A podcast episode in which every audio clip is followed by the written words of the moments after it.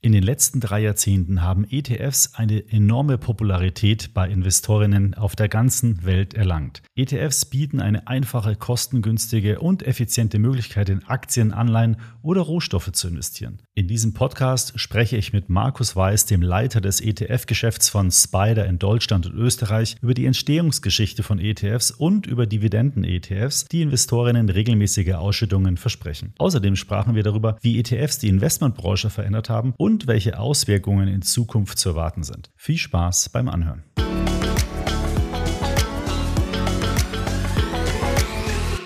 Gehen wir nun direkt in das Gespräch mit Markus Weiß vom ETF-Anbieter State Street. Ja, hallo Markus, herzlich willkommen im Extra ETF Podcast. Schön, dass du die Zeit gefunden hast, mit mir heute zu sprechen über ähm, Spider ETFs. Ja, vielen Dank, äh, Markus, für die Einladung. freue mich sehr und bin sehr gespannt auf unser Gespräch. Gerne. Ich habe auch schon ein paar tolle Fragen vorbereitet. Ähm, und die erste, ähm, da frage ich dich nämlich gleich direkt mal, der 22. Januar 1993, der war für euch als Firma ja ein super wichtiges Datum. Weißt du, was an diesem Tag passiert ist? Absolut, natürlich weiß ich das. Das war die Geburtsstunde des ersten ETFs und somit natürlich auch die Geburtsstunde von Spider, ähm, dem ETF-Anbieter. Und ohne dem wären wir beide heute auch nicht hier im Podcast, muss man auch mal dazu sagen. Ganz genau, denn, denn natürlich ja. auf, auf, deine Plattform ist, ist ETF äh, fokussiert. Von daher äh, 22. Januar ähm, 93 war extrem wichtig und weiß nicht, ob wir die Zeit haben, aber da gibt es eine ganz spannende Hintergrundgeschichte, die ich dich gerne erzählen kann. Gerne, klar, auf jeden Fall. Tatsächlich, und, und das wissen ganz, ganz wenige, ist ähm, der Ursprung und, und die Idee des ETFs entstanden aus dem ähm, Black Monday 87. Das mhm. war eines der größten Intraday-Börsencrash, die es gab. Über 20 Prozent ähm, Wertverlust an einem Tag und äh, die US-Aufsichtsbehörde hat dann ganz intensiv eben versucht zu analysieren, was war da passiert, was hat zu diesem ähm, Crash geführt. Mhm. Und da hat man unter anderem herausgefunden, dass eben zu der damaligen Zeit äh, gab es quasi den Aktienmarkt, alle Aktien waren einzeln handelbar und dann gab es ähm, relativ neu Futures, sogenannte Kontrakte in der Zukunft. Und die gab es eben auch auf den S&P 500. Und daraus sind eben Konzepte entstanden, sogenannte äh, Portfolio Insurance, eine Versicherung aufs Portfolio. Man sagen kann, wenn ich ein bestimmten, ähm, bestimmtes Level an Verlust habe, dann möchte ich mich absichern. Mhm. Und, und dann möchte ich sozusagen nicht mehr verlieren. Und das kann ich ja ganz schnell und effizient mit dem Future, der relativ neu war und war dann bei institutionellen Anlegern sehr schnell äh, sehr on vogue und alle hatten sozusagen ihr Portfolio abgesichert. Und dann hat es aber in der Vorwoche des 19. Äh, Oktobers hat es ähm, zu 10 Prozent Kursverlust bereits an dem amerikanischen Aktienmarkt geführt.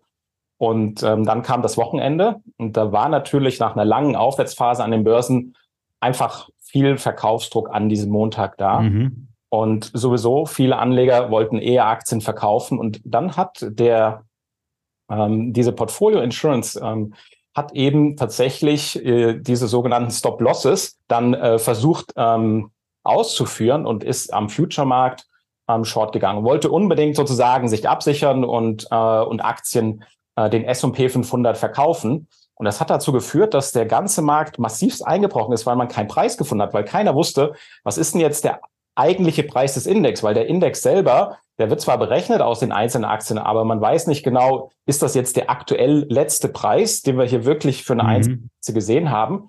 Und ähm, das gab quasi keinen Preis für den Index, keinen robusten Preis für den Index. Und das ähm, war eines der, der Kerngründe, die die SEC dann äh, nach langer äh, Recherche aufgedeckt hat und hat das in einen riesen Report geschrieben. Der war 900 Seiten lang, also wirklich so ein Pamphlet. Und ähm, diesen Report hat äh, kaum einer gelesen. Ja? Und auf den letzten Seiten stand dann sozusagen, was, was die Lösung ist. Und da äh, gab es einen ganz findigen Produktmanager von der amerikanischen äh, Börse, äh, der Amex, American Stock Exchange, äh, mhm. Nathan Post. Und, und das ist eigentlich so einer der Urvater äh, des ETFs, der, der ganz entscheidend äh, gemeinsam mit Spider eben zur, zur Entwicklung beigetragen hat. Und er hat diese, diese, diesen Hinweis der SEC, es müsste doch einen ähm, börsengehandelten Basket auf den Index geben, wo wirklich physisch die Aktien tatsächlich hinterlegt sind, aufgegriffen und hat ähm, das als erstes, ähm, wen wundert's, mit Jack Bogle besprochen, äh, mhm. ist Bogle gegangen, hat gesagt, hier, ähm, da habe ich eine spannende Idee. Ähm, die SEC hat hier quasi eine ein, ein Produktempfehlung ausgesprochen. Ähm, Jack Bogle hat äh, sich das angehört und gesagt, du, bei aller Liebe, äh, das macht für mich äh, quasi intraday äh, äh, jede Sekunde Handelbarkeit äh, eines Fonds ähm, macht für mich ähm, wenig Sinn. Ähm, aber wünsche dir alles Gute und, und viel Erfolg. Und ähm, dann kam Nathan Most eben zu State Street. State Street war damals schon ein passiv äh, orientierter Asset Manager, mhm. eher für institutionelle Kunden. Und wir fanden diese Idee sensationell und, und revolutionär und haben eben dann gemeinsam mit Nathan Most äh, den ETF entwickelt. Das hat äh, viele Jahre gedauert, auch ähm, durch, ich sag mal, die Mechanismen, die hinter dem ETF äh, funktionieren, die heute mhm. alle sind, waren damals unglaublich innovativ. Also das ähm, Einliefern der 500 Aktien auf den S&P 500 oder das Ausgeben der 500 Aktien des, des, des Fonds wiederum ähm, das waren Mechanismen, die waren äh, damals einzigartig und die SEC hat da auch relativ lang gebraucht, so dass wir quasi in den 90ern tatsächlich äh, begonnen haben mit der Entwicklung und dann wirklich bis 22. Januar 93 gebraucht haben, bis dann der erste ETF aufgelegt wurde. Und, äh, und zwar ähm, von Spider. Und ähm, das, das würde ich ganz gerne noch ähm, dazu sagen, weil viele wissen mit dem äh, Namen Spider oder SPDR nicht so viel anzufangen. Tatsächlich verbirgt sich dahinter ähm, eine Abkürzung für Standard Poor's Depository Receipt. Mhm. Bedeutet, ähm, das war quasi die Idee, ähm, dass man den S&P 500 Index ähm, in einen Tresor 500 äh, Aktien abschließt. Ich habe ein Receipt und diesen, äh, diesen Receipt, ähm, den kann ich jetzt an der Börse handeln und habe mhm. wirklich ähm, die 500 Aktien physisch hinterlegt. Und jetzt habe ich tatsächlich einen echten, robusten Preis für den Index und das war die Geburtsstunde des ersten ETFs. Mhm, ja, ganz spannend. Und Spider ist ja auch, ich weiß nicht, ob ihr das heute immer noch habt, das ist ja äh, Spinne sozusagen auf Englisch, ja, auch wenn man es äh, nicht jetzt nach den äh, Buchstaben abkürzt, äh, wie eine Spinne sozusagen im Markt aktiv. Oder wie kann man das dann einschätzen noch? Oder wie kam es genau. zum Logo? Ja. Also tatsächlich, äh, wie gesagt, die, die Abkürzung SPDA, wenn man sie quasi so liest im Englischen, ja. dann entsteht Spider. Ja. Und äh, wir hatten viele, viele Jahre tatsächlich die Spinne als Logo. Äh, mittlerweile hat sie ausgedient und äh, sind nur noch die vier Buchstaben gemeinsam mit sozusagen äh, dem State Street Global Advisors, ähm, de, dem Asset Manager, mhm. den wir eben angehören. Ähm, das ist sozusagen heute unser, unser Vision und unser Brand. Ja, und jetzt, wenn man auf diesen ETF, den ersten schaut, ja, der ist auch nicht nur der erste, sondern mit, mit, mit ganz großem weiten Abstand in Amerika auch der größte ETF. Ich habe mal nachgeschaut vor ein paar Tagen. 375 Milliarden US-Dollar sind in diesem ETF ähm, investiert. Das ist unglaublich groß. Ähm, weiß ich, weißt du zufällig, wie viel Prozent das von den gesamten amerikanischen Aktien ausmacht? Also wie, wie, wie, wie welchen Marktanteil am Gesamtaktienmarkt in Amerika von diesen 500 Aktien hat er?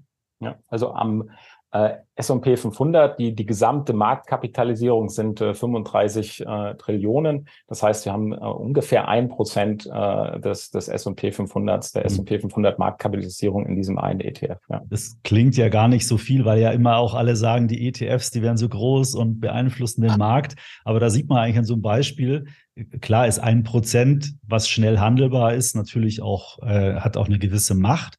Aber, aber im, der Gesamtmarkt ist einfach riesig. Ne? Also Genau, ich glaube, was, was häufig eben auch ähm, als, als Zahl angeschaut wird, ist der Prozentanteil ETFs versus aktiver äh, Fonds. Und da hat natürlich in den USA der ETF schon äh, enormes Wachstum gehabt mhm. und ist mittlerweile bei, bei 35, ähm, nahezu 40 Prozent.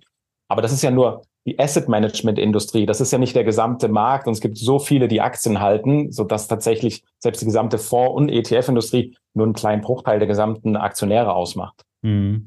Du hast schon ein paar so Vorteile angesprochen. Was glaubst du aus deiner Sicht und aus der Entwicklung auch? Was waren so die Erfolgsgeheimnisse von, von ETFs? Warum hat sich das vielleicht das Produkt als, als Meilenstein sozusagen, aber auch andere Produkte, die Industrie, warum hat die sich so stark entwickelt? Ich glaube, dass äh, der ETF ein unglaublich ähm, effizientes Instrument ist, um den gesamten Aktien- oder auch Anleihemarkt zu handeln. Und der ermöglicht Investoren sozusagen mit einem einzigen Trade einen Korb aus 500 Aktien oder auch 5000 Aktien aus 5000 Anleihen mit einer einzigen, mit einem einzigen Handel ähm, umzusetzen. Und ich glaube, das hat zu Anfang äh, des, äh, des ETFs dazu beigetragen, dass gerade bei institutionellen Investoren eben das Instrument immer beliebter wurde, weil man mhm. eben sehr schnell ein ganz breites, großes Exposure handeln konnte.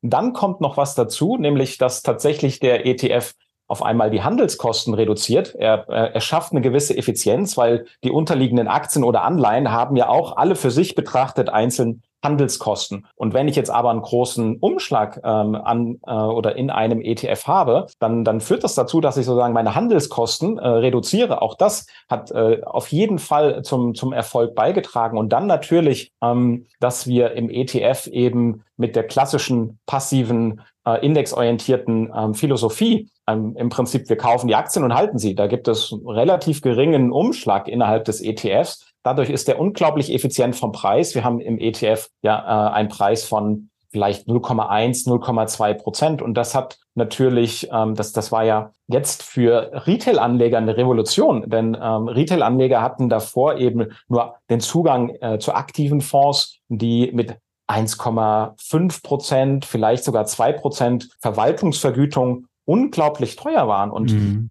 Die Kosten sind eben ein entscheidender Faktor für den langfristigen Erfolg einer Geldanlage. Und so hat tatsächlich der ETF mit seiner Kosteneffizienz eben auch äh, Privatanlegern ermöglicht, sehr, sehr attraktiv jetzt einfach die globalen Aktien oder Anleihemärkte äh, zu allokieren. Und das ähm, sehen wir ja heute auch äh, in, in den äh, in der Dynamik in, in Deutschland, dass zunehmend Privatanleger in ETFs investieren, weil es quasi ein institutioneller Preis ist, den jetzt aber jeder Privatanleger auch bekommt. Ja, das ist äh, wirklich ein großer Vorteil und gerade auch die Kosten, wie du es gesagt hast, ähm, das macht halt auf lange Anlagezeiträume halt auch so unheimlich viel aus. Wenn man sich vorstellt, 10.000 Euro, 0,1 Prozent sind 10 Euro äh, Kosten pro Jahr. Also das ist ja nichts im Endeffekt. Ja, also genau. Ja. Äh, genau. Dafür kann ich ein riesengroßes Portfolio ähm, Aktien oder was auch immer dann letztendlich Anleihen bei mir kaufen. Schon, schon interessant. Wenn man sich jetzt mal euer ähm, Angebot in Deutschland anschaut und also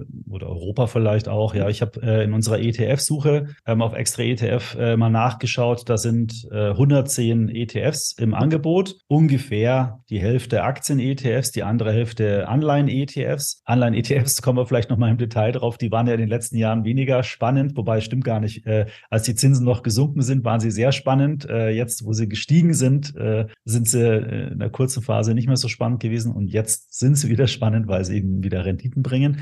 Ähm, ja, aber vielleicht äh, kannst du da mal ein bisschen in die Produktpalette so grundsätzlich einführen. Ja, was, was zeichnet euch aus? Wo sollte man bei euch mal unbedingt draufschauen? Weil ich glaube, es ist für einen Privatanleger schon wirklich schwer. Es gibt, ich glaube, über 2000 Fonds. ETFs haben wir bei uns in der Datenbank von zig Anbietern. Jeder hat da so seine Spezialitäten. Ihr habt doch da bestimmt auch so das eine oder andere Flagship. Absolut, natürlich. Was, was Spider besonders ähm, erfolgreich kann und äh, eben auch bei äh, Investoren auf großes Interesse und, äh, und Umsätze stößt, sind äh, unsere Welt-ETFs. Da mhm. haben wir zum einen natürlich ganz klassisch den MSCI World, der ist hocheffizient. Äh, mit 0,12 Prozent äh, Gesamtkostenquote sind wir einer der effizientesten ETFs am Markt und somit auch mit der besten Wertentwicklung und, und Performance. Und ähm, dieser wird zunehmend beliebter. Also da sehen wir, äh, dass, dass wirklich äh, viele Investoren ähm, dieses Produkt mögen und, und entsprechend auch investieren. Und dann haben wir damals ähm, 2012 als, als erster in Europa auch den MSCI Acqui und Acqui IMI aufgelegt. Das ist sozusagen All Country World Index, beziehungsweise im IMI sogar ähm, All Country und All Cap. Das heißt, ich habe jetzt nicht nur wie im MSCI World die Industriestaaten, sondern ich habe zusätzlich auch noch die Schwellenländer und komme somit auf nahezu das Doppelte an Anzahl der Länder. Ja, da sind wir aktuell bei 47 Ländern, äh, in mhm. die wir investieren. Und ähm, in dem Acqui IMI habe ich zusätzlich auch noch die gesamte Marktkapitalisierung. Das bedeutet, klassische Indexkonzepte ähm, haben in der Regel die großen und die mittelgroßen Unternehmen, lassen aber die kleinen außen vor. Langfristig hat sich gezeigt, dass, dass gerade auch die Small Caps äh, einen positiven Beitrag liefern. Und dementsprechend haben wir mit dem Acqui IMI eben ein Konzept, was wirklich die gesamte, ähm, den gesamten globalen Aktienmarkt aus großen, mittleren und kleineren Unternehmen aller Länder ähm, weltweit vereint. Da sind in Summe über 9000 einzelne Aktien im Index. Und wir tracken diesen Index im ETF. Wir kaufen natürlich nicht alle 9000 Aktien, das mhm. ist klar. Aber wir bilden diesen Index extrem ähm, effizient äh, ab und das ist ein ganz tolles Exposure, wo ich sag mal gerade jetzt jemand, der zum Beispiel langfristig spart, monatlich spart oder für die Altersvorsorge, mit einem Produkt ein unglaublich breites äh, Marktexposure bekommen kann. Ja. Und ähm, ja. Äh, das ist auf jeden Fall ein äh, spannender Punkt, weil natürlich äh, die meisten, die sich neu auch mit der ETF-Welt beschäftigen, die landen dann früher oder später mal bei einem All, äh, bei einem MECI World, weil sie halt sagen, okay, Weltindex, da trügt der Name ja so ein bisschen, täuscht der Name ja ein bisschen, ähm, aber mit so einem äh, MECI ACWI und dann auch IMI, je nachdem. Da hat man natürlich ein, wirklich ein Top-Instrument. Ähm, und da gibt es auch nicht so viele ETFs. Ja, also da, da mit dem IMI vor allen Dingen, ich weiß gar nicht, ob es da mehrere gibt äh, oder ob ihr da wirklich den Leider ist der einzige genau. ETF-Anbieter in Europa, der diesen Acqui-IMI-Index ähm, tatsächlich abbildet. Und ähm, das, das ist schon äh, ein ganz, ganz tolles Produkt wirklich für mhm. das Langfristsparen, weil ich muss mich im Prinzip als Privatanleger nicht drum kümmern. Weil ja, man hat einfach, man hat die Anlageklasse Weltaktien und die in einer sehr, in der breitesten Streuung, die es, die es halt gibt. Ja. Ich partizipiere an der, an der weltweiten Volkswirtschaft, mhm. an Unternehmen und ähm, wenn in zehn Jahren eben mehr positive Beiträge der, der gesamten ähm, Weltökonomie aus, aus Indien kommen würden, dann ist das automatisch eben auch entsprechend reflektiert und würde auch im Gewicht steigen, wenn die Aktienmärkte dort steigen mhm. und die Gewinne, dann steigt auch der Anteil und ich muss da nicht aktiv werden. Und das ist, glaube ich, das Charmante, dass ich wirklich ein ganz, ganz breites, äh, diversifiziertes ähm, Exposure habe und ähm, kann mich im Prinzip zurücklehnen. Ja. Und so von den anderen Aktien, äh, ETFs, was ist da dann noch so gefragt oder besonders? Also wir haben natürlich, ähm, wie gesagt, auf der Aktienseite dann noch ähm, neben den Welt-ETFs, die, die, ich sozusagen jetzt äh, mhm. einmal äh, skizziert habe, eben unsere Dividenden-ETFs, das sind die Aristokraten, mhm. unglaublich äh, beliebt und, ähm, und da sehen wir auch, dass, dass Anleger eben sehr, sehr gerne auch in, in diese ausschüttungsorientierten äh, Konzepte investieren. Was hat's denn damit auf sich? Also ich kenne den äh, US Dividend Aristokrat, glaube ich. Äh, dann gibt's auch noch eine Europa-Variante, eine Welt-Variante, meine ich. Ich glaube, gibt's eine Emerging Markets auch? Bin ich mir jetzt gerade gar nicht sicher. Auch Gibt ist, es, ja wirklich, genau. Ja. ist ja wirklich alles abgedeckt. Äh, erklär mal, äh, was was ist da das Besondere? Vielleicht ähm, die zeichnen sich durch eine spezielle Indexkonstruktion aus und den Index bildet ihr dann ab. Ja, Erklär genau. mal oder erzähl mal. Gerne, ja. Also wir haben im, im Aristokratenkonzept einen, einen, einen unglaublich ähm, interessanten Ansatz, der eben auf die Langfristigkeit der Dividendenauszahlung abzielt. Das bedeutet, wir schauen wirklich sehr langfristig zurück und ähm, überlegen, welche Unternehmen haben beispielsweise in Europa oder global zehn Jahre oder länger mindestens gleichbleibende oder steigende Dividenden ausgezahlt? Im amerikanischen Aktienmarkt haben wir mehr Tiefe und auch mehr Daten. Dadurch können wir sogar in dem US-Dividend-Aristokrats äh, auf 20 Jahre zurückschauen und sagen, wir nehmen nur Unternehmen in den ähm, Index auf, die mindestens 20 Jahre gleichbleibende oder steigende Dividenden gezahlt haben und dieses nur aus dem Gewinn auch tatsächlich ähm, ausgeschüttet haben. Das heißt nicht aus der Substanz, sondern wirklich Unternehmen, die robust sind, äh, die gewinnorientiert sind und auch Gewinne erzielen und erwirtschaften und diese dann eben konstant auszahlen.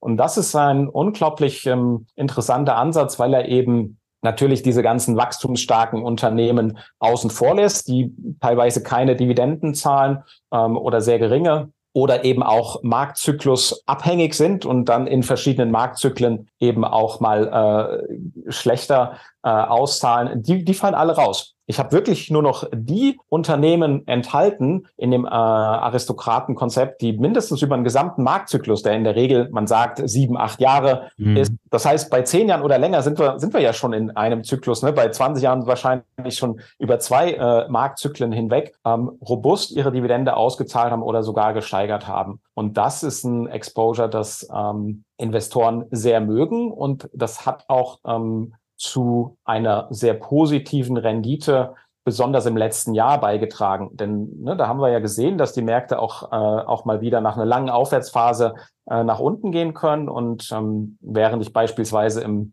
MSCI World minus 18 Prozent im Gesamtjahr 22 ähm, zu verbuchen hatte, waren wir im, im Global äh, Dividend Aristocrats äh, mit minus 10 Prozent, 8 Prozent weniger äh, Wertverlust. Das liegt wahrscheinlich auch einer anderen, an der anderen Indexzusammensetzung, oder? Weil im MSCI World, da sind ja äh, Technologiewerte ähm, sehr stark vertreten, die den Index natürlich über die letzten zehn Jahre ordentlich angetrieben haben.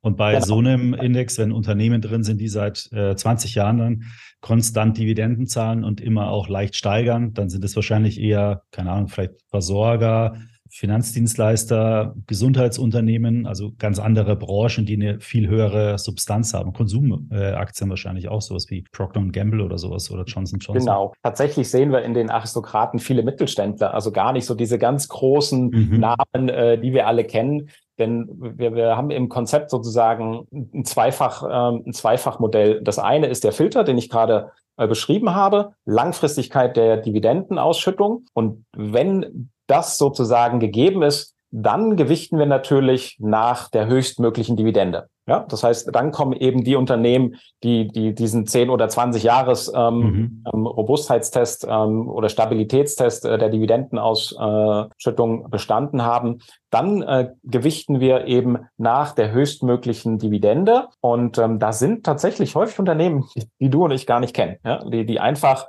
so ein bisschen im Hintergrund, Mittelständler, Marktführer in ihrem Segment, aber in, in Produkten, mit denen wir vielleicht jeden Tag dann nicht so viel zu tun haben. Mhm. Ja, wahrscheinlich sind die dann vielleicht auch gar nicht international aktiv, sondern in Amerika halt irgendwie regional genau. vielleicht ja, oder ja, in ganz genau. Teilbereichen. Gibt es denn, gibt's denn da auch Aktien, äh, die immer sozusagen schon drin waren. Also es gibt ja den ja. Christian Röhl auch von Dividendenadel, ja, der so ja. ein bisschen ja ähnlich äh, so Aktien selektiert, der, die eine konstante Dividende ähm, auf, äh, ausweisen oder auch Steigerung haben.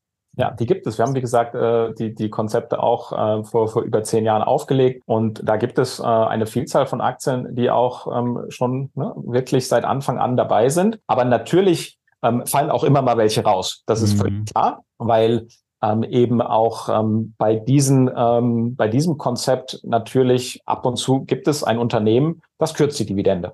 Ja, mhm. Müssen sie, weil eben möglicherweise doch irgendwo ein Impact im, im Geschäftsmodell äh, ist. Aber dann rückt einfach jemand nach. Das ist ja das Schöne an, an einem Indexkonzept. Das heißt, halbjährlich schauen wir, ähm, auf ähm, dieses Konzept und machen äh, entsprechend mit unserem pa äh, Indexpartner Partner Standard Poor's äh, diese Analyse.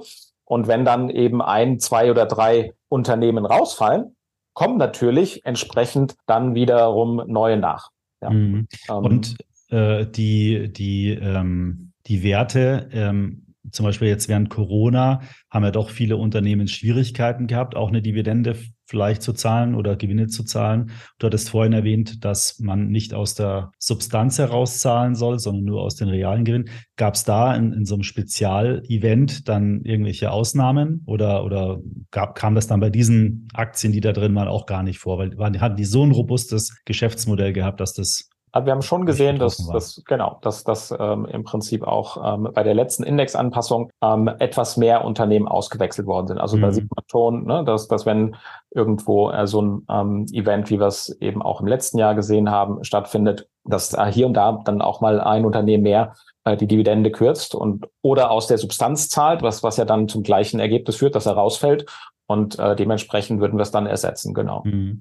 Kannst du mal äh, grob sagen, wie viel Ausschüttungsrendite so ein ETF dann hat? Ähm, ist, ist es eher verhältnismäßig höher als dann bei anderen oder ist es vielleicht gar nicht so hoch, weil die Unternehmen, ich sage jetzt mal, so verlässliche äh, ähm, Zahler sind, dass die vielleicht auch etwas höher bewertet werden und deswegen die Dividendenrendite oder Ausschüttungsrendite dann des ETFs gar nicht so hoch ist? Also wir haben äh, auf, auf der globalen Strategie ungefähr ähm, das Doppelte an, an Ausschüttung, an Dividendenausschüttung bei den Unternehmen, die wir in den Aristokraten-Indizes äh, haben. Das heißt, im Acqui äh, oder Acqui IMI haben wir eine Ausschüttung, die liegt aktuell auf Indexebene bei 2,3, 2,4 Prozent. Mhm. Und wir haben in unserem Global äh, Dividend Aristocrats ähm, 5 Prozent äh, auf Indexebene an Ausschüttung. Naja, das ist ja dann doch deutlich mehr. Ich hatte da jetzt gar nicht gedacht, dass das dann so viel, viel mehr ist. Hat sich da in den letzten Monaten äh, auch was geändert, weil die Zinsen gestiegen sind? Weil da könnte ich mir wieder vorstellen, dass gerade solche substanzstarken Aktien vielleicht wieder höheren Kapitalbedarf auch haben und da einfach auch höhere Kosten dann entstehen. tatsächlich ist es umgekehrt. Also der ähm, oder die Unternehmen, die in den Aristokraten-Indizes äh, und ETFs enthalten mhm. sind, sind ja eher, sag mal, die Unternehmen oder Geschäftsmodelle, die schon sehr etabliert sind, ähm, in ihrem Zyklus sehr, sag mal, ähm, robust und ähm, vom Kapitalbedarf ähm, können die sich sehr einfach refinanzieren, während jetzt wachstumsstarke Unternehmen die hängen viel stärker am, am Zins, äh, die hängen viel stärker äh, an oder hingen an den günstigen Zinsen und die haben es jetzt deutlich schwerer. Das hat man eben auch am Aktienmarkt gesehen. Die sind eben viel, viel stärker eingebrochen, äh, die Wachstumstitel, mhm. als wir das bei den value-orientierten Titel äh, gesehen haben. Und Value und Quality, das ist ja das, was wir eben in den äh, Dividenden-Aristokraten auch enthalten haben. Mhm. Ähm, jetzt gibt es aber trotzdem ja auch immer wieder, ähm, sagen wir mal, Kritiker an diesem ganzen Thema Dividenden, ETFs. Ähm, Du hast eigentlich ja schon erklärt, warum das bei diesen Indizes besser ist, weil es eben nicht äh, aus der Substanz gezahlt wird und die Dividendenschätzungen auf sehr langen historischen Daten reingehen. Aber vielleicht gehen wir doch mal auf die dann auf die nicht so guten Dividendenindizes an. Ähm, mhm. warum sind warum gibt es Dividendenindizes, die nicht so gut sind? Und wenn man sich für ein Konzept oder für so eine Dividendenstrategie interessiert, worauf muss man denn da achten? Gute Frage. Wenn man äh, Dividenden äh, investieren möchte, dann muss ich mir, glaube ich, als erstes die Frage stellen, möchte ich die Ausschüttung maximieren? Da gibt es einige Konzepte, die eben auf Dividendenmaximierung schauen. Also immer forward-looking, ähm, nach, nach vorne schauend, Analystenschätzungen, wo habe ich die höchste Dividende in den nächsten zwölf Monaten mhm. und diese Unternehmen bekommen das höchste Gewicht. Oder ich möchte auf die Robustheit ähm, der Geschäftsmodelle und äh, zurückblickend, wo habe ich eben Unternehmen, die schon sehr lange, sehr ähm, konstant äh, ihre Dividende zahlen. Und das ist das, was das äh, Aristokraten-Konzept ähm, eben tut. Und damit habe ich natürlich einen, ähm, ich sag mal, einen Value Bias. Das heißt, ich habe Unternehmen, die sind von ihren Bewertungen attraktiver ähm, als der Gesamtmarkt. Ich habe äh, über die letzten 15 Jahre natürlich, ähm, wenn man sich äh, den Gesamtmarkt anschaut, waren Wachstumstitel etwas besser, so dass der Gesamtmarkt auch getrieben war von diesen mhm. Wachstumstiteln. Aber wenn man historisch weiter zurückblickt, da gab es ja durchaus den Value-Faktor, also das, das Value-Investing war ja, ich sag mal, bis in die 2000er sehr etabliert und, und sehr beliebt. Und ich würde auch äh, sagen, dass es eben auch Teil dieser, äh, dieser Dividenden-Strategie, ähm, dass ich eben in, in den Unternehmen investiert bin, die attraktive ähm, Bewertungen haben, ähm, die nicht zu teuer sind, die gute Ausstellung haben, ähm, qualitativ hochwertige Geschäftsmodelle. Und da gibt es einfach viele Investoren, die, die das äh, bevorzugen, sagen, ich möchte eben lieber in Unternehmen investieren, die langfristig ähm, ein Geschäftsmodell haben, was, was, äh, was weniger schwankungsanfällig ist. Mhm. Sind denn die Dividenden-ETFs von euch jetzt zum Beispiel von der Schwankung her niedriger als zum Beispiel der ACWI oder INI-Varianten, die du vorhin erklärt hast, weil die sind ja wahrscheinlich, haben ja viel weniger Aktien drin, aber die Aktien sind dafür substanzstärker. Also wie verhält sich das? Genau, und ein guter Punkt, äh, den, den, den du machst. Tatsächlich haben unsere Aristokraten-ETFs deutlich weniger Aktien. Also ne, mhm. wir haben im, im Globalen haben wir 100 das ist also ein, ein, deutlich konzentrierteres Portfolio als jetzt im Acqui oder Acqui IMI mit äh, 2800 oder 9000 Aktien im Aber gibt es gibt's nicht mehr oder hat man das einfach irgendwann mal so festgelegt?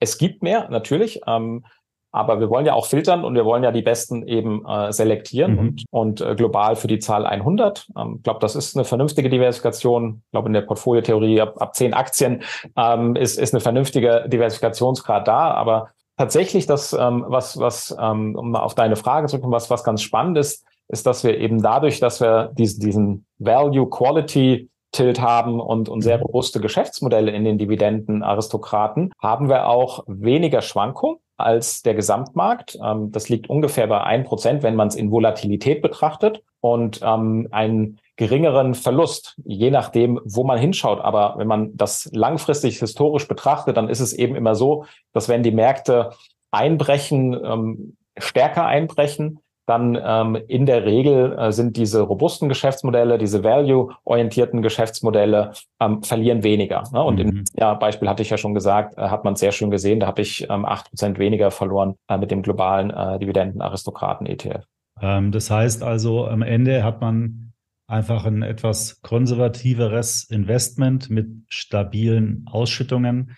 Man kann es ja auch eigentlich so sehen, ja, wenn, wenn man jetzt gar nicht so sehr auf den Kursgewinn der Anlage aus ist, sondern auf das stabile Einkommen, dann habe ich ja durch so einen ETF, ich sage jetzt ja mal fast die Garantie, also Garantie ist immer ein vorsichtiges Wort im Finanzbereich, aber wenn ich, wenn ich weiß, da sind nur Aktien drin, die konstant Dividende zahlen oder sogar steigern, dann müsste ja der ETF auch eine konstante Ausschüttungspolitik verfolgen oder eine steigende, oder? Äh, genau, ist ja wahrscheinlich so. so ja, ja, ganz, ganz so, genau. Und, und, wenn ich jetzt da, was weiß ich, 10.000 Euro in so ein ETF investiere und dann 5%, sagen wir mal, Ausschüttungsrendite habe, dann kann ich ja davon ausgehen, dass egal, wo die Aktienkurse sich hinbewegen, ich ja wahrscheinlich trotzdem immer diese 500 Euro Ausschüttung bekomme. So ist es. Das die heißt, auch in einer, in, auch in einer schwierigen Marktphase ähm, hätte ich dann trotzdem meine Ausschüttung, obwohl die Aktienkurse, was weiß ich, um 50 Prozent gestiegen sind, weil die Dividenden ja, ja trotzdem gezahlt werden. Ne? Ja,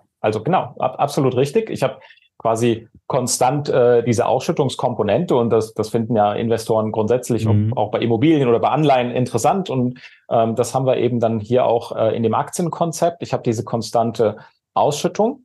Auf der anderen Seite würde ich eben noch dazu fügen, dass ich auf dem Weg nach unten etwas abgesicherter bin oder ne, in, in verschiedenen Betrachtungen eben sehen kann, dass ähm, ich weniger verliere wie im Gesamtmarkt. Und es gibt ja durchaus Anleger, die sagen, ich muss, äh, wenn es nach unten geht, nicht unbedingt äh, alles mitnehmen. Ähm, wenn ich da ein bisschen weniger Verlust erziele, dann fühle ich mich auch ganz wohl.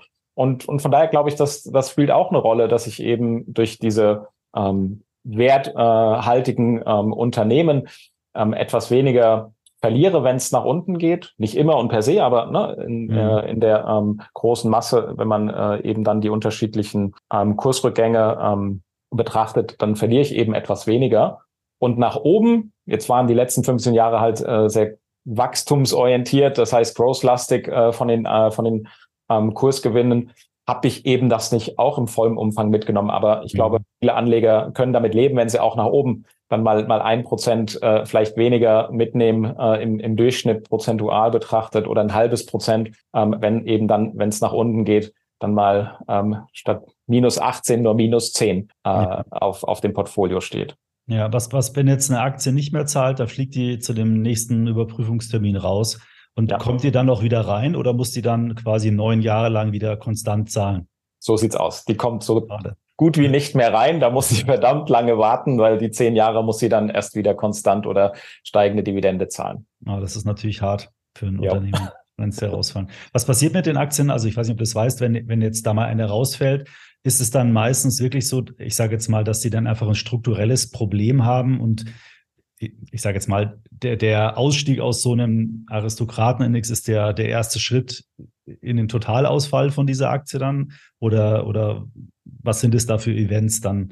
Warum zahlen die plötzlich nicht mehr ihre Dividende? Ich meine, wenn die überlegen, äh, ich, äh, der CEO, der, der Vorstand von der Firma zahlt meinetwegen 20 Jahre lang immer die gleiche Dividende und dann kommt ein Event und er kann es nicht mehr zahlen. Das, der weiß ja wahrscheinlich auch, dass das so ein wichtiges Kriterium ist. Ja, so ein toller Track Record, den er da hat. Absolut. Und wir sind wahrscheinlich mit den Aristokraten ja nicht die einzigen, die dann auf, auf diese Dividendenausschüttung schauen. Da gibt es auch Anleger, die eben die Unternehmen vielleicht direkt halten aufgrund dieser äh, Dividendenkonstanz. Ähm, und ähm, dementsprechend sind sich äh, die CEOs dessen mit Sicherheit bewusst. Aber wenn es eben das Marktumfeld erfordert, müssen sie natürlich ähm, gegebenenfalls auch eine Dividende reduzieren. Und bei unserem Aristokratenkonzept ist ja rigoros, weil sie können das ja aus der Substanz zahlen, aber das würde für uns schon quasi äh, der Trigger zum, äh, zum Rausschmiss bedeuten. Mhm. Wenn man jetzt alle eure Einzelländer-ETFs zusammenpacken würde, würde man dann da so ein vergleichbares Portfolio wie so ein ACWI-IMI bekommen? Natürlich weniger äh, breit gestreut, aber so ist es dann wirklich ein Welt-ETF oder ist, ist es dann nochmal so ein bisschen unwuchtig auch? Also es ähm, ist nicht exakt, weil wir ähm, also mhm. von den Regionen schon ähm, viele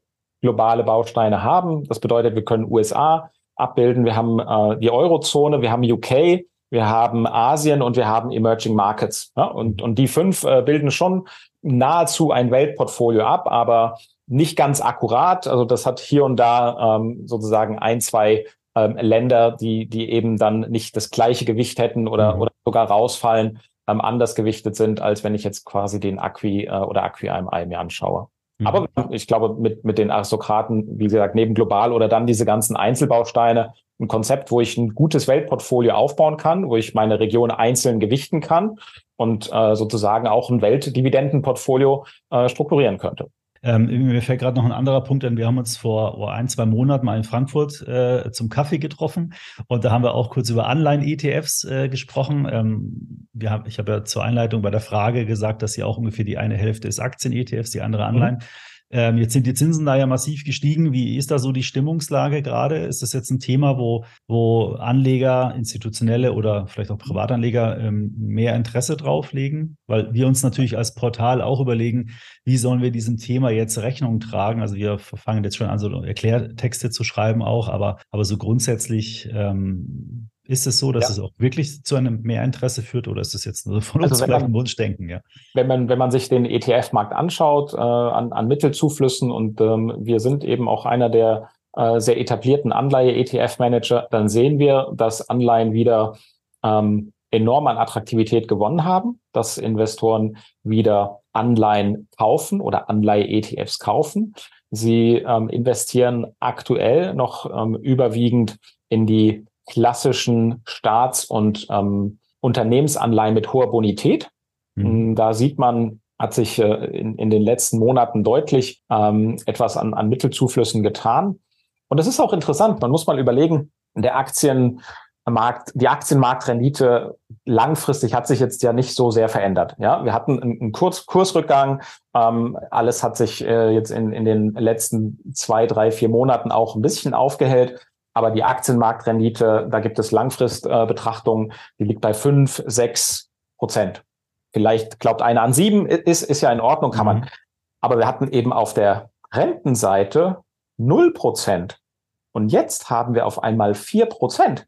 Das mhm. heißt, für konservative Investment-Grade-Anleihen kann ich jetzt vier Prozent Rendite vereinnahmen und das ist schon deutlich, oh, ohne dieses, dieses große Kursrisiko, was ich eben bei Aktien habe. Mhm. Und das ist schon deutlich attraktiv. Ich kann sogar, und das ist äh, extrem spannend, von der, von der Laufzeit ähm, sehr, sehr kurz mich äh, ähm, orientieren. Wir haben beispielsweise ein 0 bis 3 Jahre ähm, Euro Corporate äh, ETF, der, der ist unglaublich beliebt. Da haben wir kaum dieses, dieses, äh, diese Langfristigkeit drinne. Dann liegt mhm. in der Duration, so misst man ähm, bei, bei Anleihe-ETFs eben äh, das Laufzeitrisiko, liegen wir äh, sehr kurz bei 1,5 Jahren. Und da stehen tatsächlich ähm, 3,97 aktuell an, an äh, Verzinsung ähm, im unterliegenden Index. Mhm, ja, nahezu vier Prozent. Ja, ist eine Menge. Ich habe äh, selber mich mal ein bisschen für, für, die Firma von, also meine Firma hier auch schlau gemacht, weil wir natürlich auch Cash äh, vorrätig haben auf den Geschäftskonten und die Banken geben ja noch keine richtigen Verzinsungen weiter an ihre Kunden. Das ist schon ein Problem. Und wenn man dann sieht, ich weiß es von der ganz klassischen Bundesanleihe von einem Jahr Laufzeit, genau. die hat ungefähr jetzt drei Prozent, ja, plus mhm. minus ein bisschen was. Ja.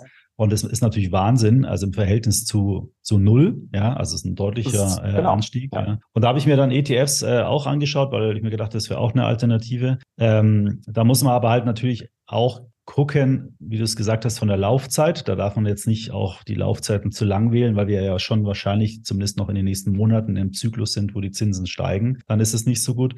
Aber ein Aspekt, wo ich wirklich glaube, dass äh, Anleihen-ETFs einen Mehrwert bieten können, ist es gerade bei kleineren, niedrigeren Anlagebeträgen. Weil mir ist nämlich aufgefallen, ähm, da bin ich über die Börse Stuttgart in den Anleihenfinder gegangen, ähm, mhm. also wo man Anleihen selektieren kann. Und wenn man dann nämlich Stückelung also handelbare Einheit. Ähm, Anleihen handelt man mhm. ja nicht nach Stücken, sondern nach Nominalwerten. Ja. ja. Und da ist eigentlich, ich sage jetzt mal salopp gesagt, bei den staatlichen oder staatlichen Organisationen ist die Stückelung 1000 Euro weise. Das geht mhm. ja noch. Wenn man 10.000 Euro investieren will, kann man also, man kann 8.000, man kann 9.000, ja. man kann 10.000 ja. investieren. Aber bei den Unternehmensanleihen, da hat man in der Regel 50.000 Euro Stückelung oder 100.000. Ja, ganz genau. So, das heißt, wenn ich jetzt, weil ich wollte nämlich äh, als äh, Lust und Laune heraus, wollte ich mir Apple-Anleihen kaufen. Ja? Mhm. Äh, die haben nämlich eine gar nicht so schlechte Rendite gehabt und dann war aber die Stückelung hunderttausendweise. Und das ist natürlich, äh, wenn man viel Geld hat, äh, nicht so ein Problem. Ja, aber äh, wenn man diversifiziertes Anleihenportfolio aufbauen will und nicht so viele Einzelemittentenrisiken, dann ist es ein Problem. Und da sind natürlich ETFs hervorragend, weil da kann ich ja im Prinzip schon ab 100, 200, 300 Euro äh, ja, oder meinetwegen 1000 Euro mir ein genau. sehr breit gestreutes ja. ETF-Portfolio zusammenbauen. Ja, nee, absolut. Und das ist ja genau auch eines dieser, dieser entscheidenden Vorteile, um, um ganz an, an den Anfang nochmal zurückzukommen, dass ich einen unglaublich hohen Diversifikationsgrad habe. Mit einem einzigen Trade kann mhm. ich 500, 5000 Aktien oder Anleihen tatsächlich erwerben für 500 Euro ja, kann ich 5000 Anleihen in einem ETF erwerben. Das ist sensationell. So ein, ja. ein, eine Streuung gerade bei, bei äh, Anleihen oder Unternehmensanleihen ist auch extrem sinnvoll, macht wesentlich mehr Sinn als nur eine Unternehmung äh, auch auf der Anleihenseite zu erwerben. Und das äh, deswegen sehen wir auch, dass sich ähm, Anleihe-ETFs ähm, deutlich ähm, verbessert haben von, von der Beliebtheit. Das war, der ETF-Markt war ja tatsächlich äh, sehr Aktien, äh, sehr aktiengetrieben. Ja, aber es gab ja auch keinen Grund, äh, bei Negativzinsen irgendwas zu kaufen. Ja, also zumindest für einen Otto-Normalverbraucher nicht. Genau. Der kann sie ja immer auf dem Tagesgeld liegen ja. lassen. Aber was wir sehen, ist, dass das Anleihe-ETFs jetzt wirklich zunehmend beliebter mhm. werden. Wir sehen starke Mittelzuflüsse. Ähm, beispielsweise auf unserer Plattform äh, Spider äh, in Europa haben wir nahezu ein Drittel unserer ähm, unserer Assets in Anleihe-ETFs. Das ist schon, ist schon, schon, äh, schon eine Menge. Ich, packe äh, äh, kleine Informationen für die Zuhörer. Ähm, ich packe euch mal ähm, ein paar Links in die Show Notes. Einmal zu dem äh, zu den Dividendenaristokraten ETFs äh, von State, äh, State Street. Da könnt ihr noch mal ein bisschen äh, nachschauen, durch die im Detail anschauen. Und äh, ich habe kürzlich mich bei uns auf der Webseite auch nochmal so einen Anleihenartikel geschrieben. Was ist eine Anleihe? Einfach erklärt. Wie funktioniert das? Das könnte vielleicht auch nochmal für den einen oder anderen interessant sein, wenn er sich da mal ein bisschen in das Thema jetzt gar nicht so sehr auf ETF bezogen, sondern grundsätzlich auf ähm, äh, sich für Anleihen interessiert. Ähm, weil da merken wir nämlich auch, das haben wir im Vorgespräch auch schon kurz erwähnt gehabt, dass da einfach sehr viel ähm, Wissen fehlt aber aus dem Grund, den du gerade gesagt hast, man hat halt die letzten Jahren auch keine genau. Anleihen kaufen müssen. Ja, ja. ganz genau. Ja. ja. So, zum Schluss würde ich äh, gerne nochmal fragen, weil wir haben natürlich jetzt ja gehört, ähm, 30 Jahre ETFs ist eine, eine, wahnsinnige Erfolgsgeschichte. Wir haben auch gehört, dass der große ETF gerade mal ein Prozent sozusagen vom Gesamtaktienmarkt in Amerika ausmacht. Ähm, wie, wie, schätzt du denn das weiter ein? Ja, ähm, jetzt sind wir wahrscheinlich beide natürlich ein bisschen äh, äh, beeinflusst von unserer jeweiligen Tätigkeit, aber ich finde es trotzdem ganz spannend, dich dazu fragen, wie ja. geht es weiter mit den ETFs? Gibt es ja. mehr Produkte? Äh, wie verändert sich der Markt? Wie ist da so deine Einschätzung? Ja, sehr gerne. Wir sehen natürlich, dass ähm, der ETF in den institutionellen Portfolios an Bedeutung gewinnt und auch bei Privatanlegern an Bedeutung gewinnt. Und wir sind da ähm, noch lange nicht auf einem Punkt, wo man sagen könnte, da geht's nicht mehr weiter, sondern ganz im Gegenteil.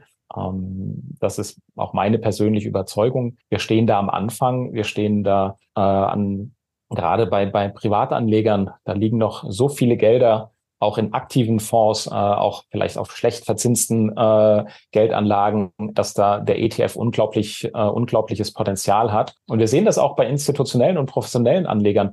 Denn ähm, der ETF hat eben zum einen diesen Kostenvorteil, zum anderen hat er eben auch diesen Vorteil, ich kann einen riesengroßen Korb an äh, unterliegenden Aktien oder Anleihen mit einem Trade allokieren. Und das macht für institutionelle Investoren, beispielsweise für Versicherungen, die ja Milliarden an, an, an mhm. Geldern verwalten, die brauchen aber trotzdem auch für einen gewissen ähm, Prozentsatz schnell verfügbares Geld.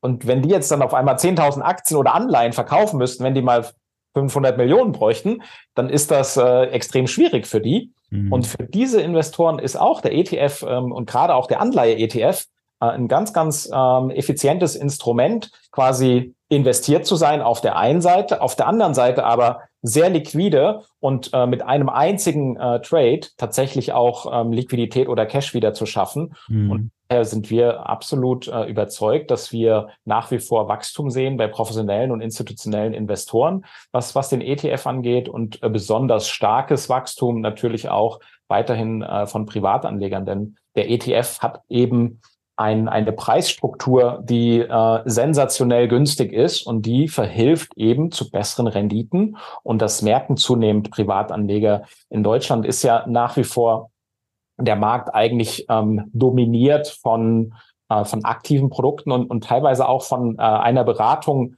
die eben aus den aktiven Produkten eine, mhm. eine Option bekommt. Ja? Und ähm, Anleger, die sich traditionell vielleicht haben beraten lassen, merken, hm, das Ergebnis ist gar nicht so zufriedenstellend. Und wenn man sich dann mal mit dem Thema Investieren beschäftigt, dann kommt man am ETF nicht mehr vorbei. Und das machen mhm. Anleger. Ich glaube, es gibt eine eine Dynamik äh, gerade in Deutschland, dass Anleger mündiger werden und sich selbst informieren und ähm, dementsprechend dann äh, das, das bessere und richtige Instrument, nämlich den ETF, auch, äh, auch wählen. Ja, ich hatte dazu passend gestern äh, ein Gespräch mit äh, einem Ansprechpartner, der bei einem klassischen Vermögensverwalter arbeitet, ja. Und der hat zu mir gesagt, Markus, was ihr macht, ihr macht das eigentlich genau richtig, ja. Ihr gebt den Leuten Informationen, damit sie selbstständig Anlageentscheidungen besser treffen können, weil seine Erfahrung ist, dass die Leute, die jetzt Geld haben und zu einem Vermögensverwalter geht, das sind eher die älteren Leute, die sich mhm. da jetzt nicht so einarbeiten wollen. Aber wenn dann das Vermögen auf die Jüngeren geht, mhm. die sind da schon ganz schön gut informiert und die sagen dann, nee, nee, wieso, das kann ich selber auch machen, kaufe ich ein paar ETFs äh, und, und dann läuft das Portfolio.